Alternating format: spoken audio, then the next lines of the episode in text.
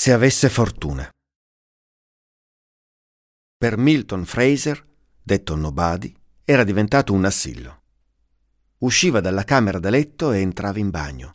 Usciva dalla casa e entrava in macchina, usciva dal paese e entrava in città, usciva dalla macchina e entrava in azienda, usciva dall'ascensore e entrava in ufficio, usciva per la pausa pranzo e rientrava per un pomeriggio fitto di appuntamenti, entrava e usciva dalle riunioni, a fine giornata entrava in palestra e usciva dalla doccia, e poi di nuovo entrava in macchina, usciva dalla città, entrava nel paese dove viveva, usciva dal garage, entrava in casa, usciva a fumare sulla veranda, finché a mezzanotte non entrava nel letto e usciva dallo stato di veglia, entrava nel sonno.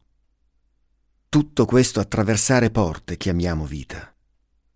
Quando incontrò Anita Toth e si innamorò, non volle che la sua passione c'entrasse con le porte. Si fece fine e rimase in attesa. Fine come un foglio di carta, sottile, per terra, davanti a casa di Anita. Lei avrebbe potuto raccoglierlo, di ritorno dall'ufficio o dalla spesa, e metterlo in tasca. Se avesse avuto fortuna, un colpo di vento o una mano caritatevole l'avrebbero spinto sotto la porta senza bisogno di aprirla e chiuderla. Fine dell'ossessione per Milton Fraser detto Nobody. Inizio dell'amore.